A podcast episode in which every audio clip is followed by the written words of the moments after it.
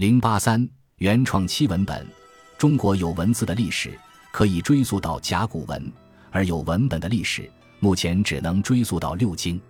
经孔子整理编纂成书的六经，即诗、书、礼、乐、易、春秋，是中国哲学家可以读到的基本文献。早期哲学家主要利用六经所提供的资源，从事哲学理论研究和思想创新。我们在《论语》中经常可以看到孔子对六经资源的开发，如孔子说：“加我数年，五十以学易，可以无大过矣。”他研读易，乃至于围编三绝的程度，可见其用功之勤。子夏读道，诗中巧笑倩兮，美目盼兮。素以为炫兮的诗句，向孔子请教，孔子答复，会试后诉，从中引申出重视礼的思想。孔子师徒显然不是解释文句，而是借题发挥，做创造性诠释。道家也常常提到六经，不过不像儒家那么推崇，有时还抱着批评的态度。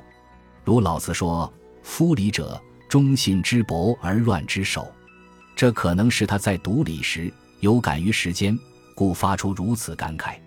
庄子最早提出六经的观念，他说：“夫六经，先王之陈迹也，岂其所以记哉？”他批评儒家过于拘泥于六经文本，主张从文本中寻一出道理来。如果他没有读过六经，绝不会如此说。墨子也熟读过六经。墨子《公孟》写道：“宋诗三百，闲诗三百，歌诗三百。”五诗三百。总之，在春秋末年，中国哲学起步阶段，儒、道、墨三大派的兴起，都同六经有关系。本书不同意那种把六经仅仅看成儒家典籍的说法。事实证明，它是春秋各家共同使用的文本。